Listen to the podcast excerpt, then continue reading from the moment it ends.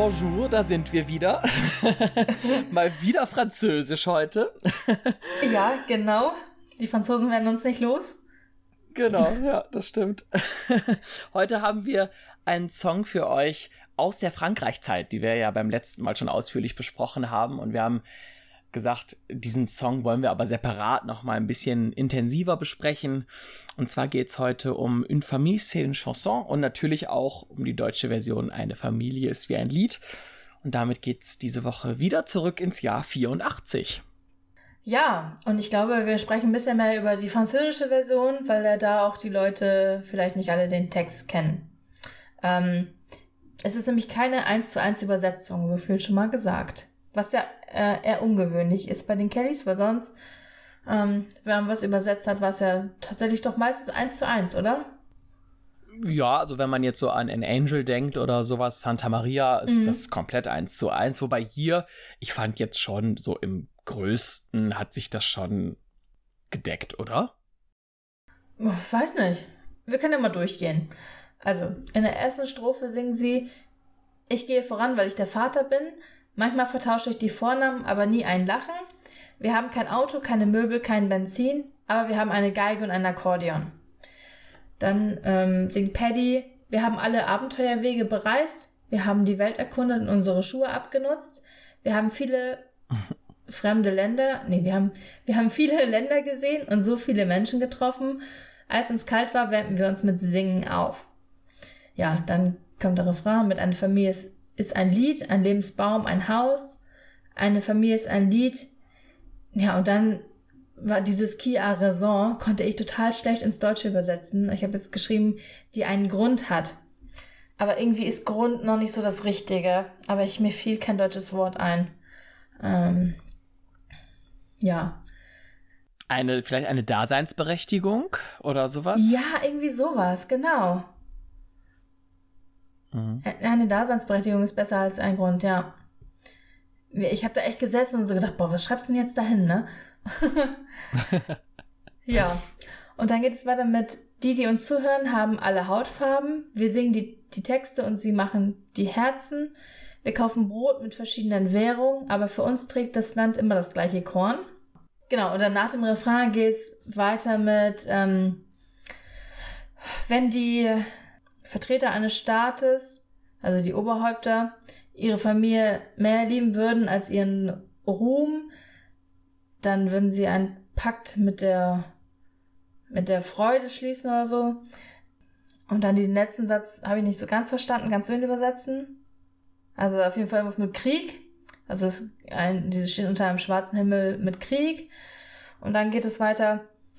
Eines Tages werden Kathy, und Patricia sicherlich verheiratet sein und danach verlassen uns auch Paul, Patrick und Joey. Papa wird alt sein, aber trotzdem wird es nicht aufhören. Ähm, dann singen die Kinder meiner Kinder. Ja, genau, so grob. Hm. Ja. Ja, also ich finde aber schon, dass sich da ganz viel auch widerspiegelt zu der deutschen Version. Ne? Also ich finde jetzt das Gleichnis mit dem Bild, äh, mit dem Geld, Brot und Weizen, das finde ich, das hört man auch. Und hier mit den Farben, Menschen aller Farben singen wir die Worte vor. Also inhaltlich finde ich, ist schon dieselbe Message drin. Ähm, es ist halt nur manchmal ein bisschen anders ausformuliert. Ne? Genau, das wollte ich damit sagen. Das ist keine 1 ja. zu 1 Übersetzung. Ja, der Song ist, äh, wie schon gesagt, 84 entstanden über das, äh, über den Plattenvertrag mit Eddie Barclay und stammt von der gleichnamigen LP und ist halt auch als Single veröffentlicht worden mit Paddy und Dan in den Lead Vocals. Und das ist so der erste richtige Paddy-Song, ne, wo er so seine, seinen Auftritt hat. Äh, komponiert wurde der Song von Frank Thomas, François Bernheim und Jacqueline Nero und ist einer der Songs, die so wirklich für die Kellys auch komponiert wurden. Ne? Das haben wir ja in der Anfangszeit ab und an mal, dass wirklich Songs für die Kellys geschrieben wurden, so wie auch alle Kinder brauchen Freunde und sowas. Mhm. Und das hier eben jetzt auch. Und ich glaube, danach passiert das so richtig, glaube ich, gar nicht mehr. Ne? Also ich wüsste jetzt aus der Streetlife-Zeit oder später auch aus den Mitte, Ende der 90er nichts mehr, was für die Kellys komponiert wurde. Ich glaube, das war der letzte Song. Ja, weil sie dann ja auch selber Songs geschrieben haben und auch nicht mehr ja, irgendwo genau. einen Plattenvertrag hatten. Ja, ja, ja, eben, genau mhm. deswegen. Ne? Also da haben sie selber genug Material fabriziert und äh, braucht da niemanden extern mehr. Ja. Ja, der Song wurde zweimal tatsächlich aufgenommen. Zum ersten dann, wie schon gesagt, 84 und dann später nochmal im Jahr 89 für das Album Keep on Singing. Und das ist wahrscheinlich die Version, die den meisten dann so auch geläufig ist. Die ursprüngliche Version ist halt, wie gesagt, auf dieser LP erschienen und später dann halt nochmal auf dieser The First Singles Box, aber dann auch, glaube ich, gar nicht mehr großartig. Also die ist ein bisschen seltener. Und dann gibt es ja noch eine ganz, ganz seltene Variante, und zwar so eine alternative Studioversion, auch aus dem Jahr 84. Die findet man bei YouTube, wo Joey, John und Paddy sich die erste Strophe teilen, also wo jeder eine Zeile singt. So eine ganz, ganz frühe Studioversion, die ist auch meines Wissens nach unveröffentlicht. Die finde ich auch sehr cool. Boah, ich finde Johns Part da extrem traurig gesungen. Da lief es einem fast kalt über den Rücken. Hm. Ja, ja, der singt das sehr, sehr deprimiert. ja, das war auch was, was viele eingeschickt haben, dass sie den Song zu melancholisch finden. Ähm, oder äh, manche mögen es nur auf Französisch, mögen die deutsche Version nicht. Ja, und viele haben geschrieben, dass es einfach eine schöne Botschaft auch hat, ne? Finde ich auch. Also, dass man sich halt auch irgendwie immer auf die Familie verlassen kann. Das war wahrscheinlich auch so ein Grund, äh, warum Patricia den Song auch nochmal wieder in ihr, in ihr äh, Solo-Konzept aufgenommen hat. Sie hat es mhm, ja 2010 ja. bei It Is Essential veröffentlicht und 2012 nochmal bei Essential Live. Das habe ich mir nochmal angeguckt bei YouTube diese Zwischenrufe von ihr finde ich ja manchmal wirklich vielsagend. Ne? Also bei An Angel äh, könnte ich jetzt mal heulen, wenn sie das, äh, wenn sie da ihren, ihren Einruf macht. Weißt du, was ich meine? Da sagt sie ja, I wish I could turn back time. Und das, da hat man irgendwie immer einen Kloß im Hals. Also ich finde das so traurig. Ähm, aber bei, bei Une Familien hat sie, glaube ich, eher so schöne Erinnerungen. Da ruft sie nämlich rein, äh, lass uns da hingehen, lass uns nach Paris gehen, Notre Dame, unser Leben. Äh, das waren schöne Jahre, die Jugend. also das mhm, äh, fand ja. ich ganz süß von ihr. Das, ich kann mir auch richtig ja. gut vorstellen, wie sie diese Zeit echt genossen hat. Haben wir ja in der letzten das, Folge schon drüber gesprochen. Das wollte ich auch gerade sagen. Das liest man ja auch in ihrem Buch, wie, wie toll sie, für sie diese Paris-Zeit auch war. Ne? Ich glaube, da hat sie wirklich so ein bisschen aufgeblüht als junge Frau und ähm, ja, hat da wirklich so ihre Jugend verbracht. Wahrscheinlich auch so ihre erste Liebe gehabt. So den ersten Schwarm. Das war, glaube ich, für Patricia schon echt schöne Jahre, obwohl die halt auch so furchtbar hart waren. Ne? Aber ich glaube, für sie überwiegen da im Nachhinein tatsächlich diese schönen Erinnerungen. Ja, weil du natürlich auch als Familie nochmal irgendwie zusammengerückt bist. Ne? Du musstest mhm. dich jetzt aufeinander verlassen. Die Mutter war nicht mehr da. Und die Kinder brauchten dich als große Schwester. ja. ja. Ja. Ja, und auch im Comeback wurde das Lied nochmal aufgegriffen mit Patricia als Leadsänger. Da fand ich es aber ein bisschen lahm irgendwie. Also es hat mir jetzt nicht so gut gefallen. Und bei dir? Ja, fand ich auch. Ich hatte dann genug davon irgendwie auch. Ne? Also ich fand es schön, dass das dann nochmal aufgetaucht ist. Grundsätzlich, den Gedanken fand ich gut. Aber ich fand es auch schön, dass Patricia das gesungen hat, weil ich finde, dadurch, dass sie das Solo aufgegriffen hat, wurde das irgendwie in meinem Verständnis auch fast schon so ein Patricia-Lied mittlerweile. Ähm, aber ja, ich habe es jetzt auch irgendwann genug gehabt und war dann auch froh, dass es dann in der nächsten Tour nicht mehr dabei war. Aber grundsätzlich fand ich den Gedanken schön, diese Zeit da auch in dem Programm irgendwie zu würdigen, weil die halt auch ja wichtig für die Kellys war. Diese Phase des Lebens. Ähm, von daher finde ich es okay, aber ja, so richtig überzeugt hat es mich da auch nicht. Ich kann mich noch so ganz grob dran erinnern, dass das in Dortmund damals bei dem Konzert am Ende der Refrain ganz, ganz häufig wiederholt wurde und dann auch immer schneller wurde. Das habe ich so als ganz dunkle Erinnerung. Aber auf der CD ist es ja nicht so. Ich glaube, das ist irgendwie entweder dann von einem anderen Abend, wobei ich war jeden Abend da, ähm, das vielleicht zusammengeschnitten? Ich weiß es nicht, keine Ahnung. Also ich habe in Erinnerung, dass dieser Song sich sehr lange gezogen hat und am Ende richtig, richtig schnell wurde. Okay, das weiß ich nicht mehr. Ah. Da habe ich jetzt auch keine Videos zu gefunden. Wir haben ja jetzt auch schon zwei, dreimal angesprochen, dass es eine deutsche Variante gibt. Eine Familie ist wie ein Lied. Die stammt natürlich aus demselben Jahr, auch von 84 und ist damals auf der Single Diddly Die Eine Familie ist wie ein Lied veröffentlicht worden auf dem All-Star-Label und auch auf dieser Platte unsere schönsten deutschen Lieder. Und ich glaube, das erste Mal auf CD ist das auch auf dieser The First Singles Box zu hören. Und ich habe das damals das allererste Mal auf dem Bonus Tracks Album erst gehört. Also das war das erste Mal, dass ich mit der deutschen Version oder ich glaube auch generell, ich kannte die französische vorher auch nicht, dass ich grundsätzlich mit dem Lied das erste Mal in Berührung kam. Das war 99 auf dem Bonustracks-Album. Stimmt, ja. Ich glaube, das war auch meine erste Berührung, weil die First Singles hatte ich auch tatsächlich später erst. Mhm. Ja. Und dann kamen ja irgendwann die Vinyls, über die wir ja auch schon ausgiebig gesprochen haben. Ja, ganz genau. Ja, aber die hatte ich damals alle noch nicht und das kam auch alles erst später und so war wirklich dann das Bonus-Tracks-Album das erste. Aber ich glaube, das, das könnte vielen vielleicht so gegangen sein, ne? die dann da erst das Lied so richtig kennengelernt haben und es vorher irgendwie das denen so ein bisschen da durchgegangen ist. Ähm, ich finde es cool, dass das da nochmal drauf ist, weil diese deutsche Version hört man ja wirklich wenig. Ne? Also die wurde auch nie live gespielt. Oder ich meine, zumindest von der französischen gibt es ja zumindest einige Fernsehauftritte damals aus der Zeit, wo man das sieht. Aber die deutsche Version ist ja dann so völlig verpufft. Da hat es ja nie mehr irgendwie was zu gegeben.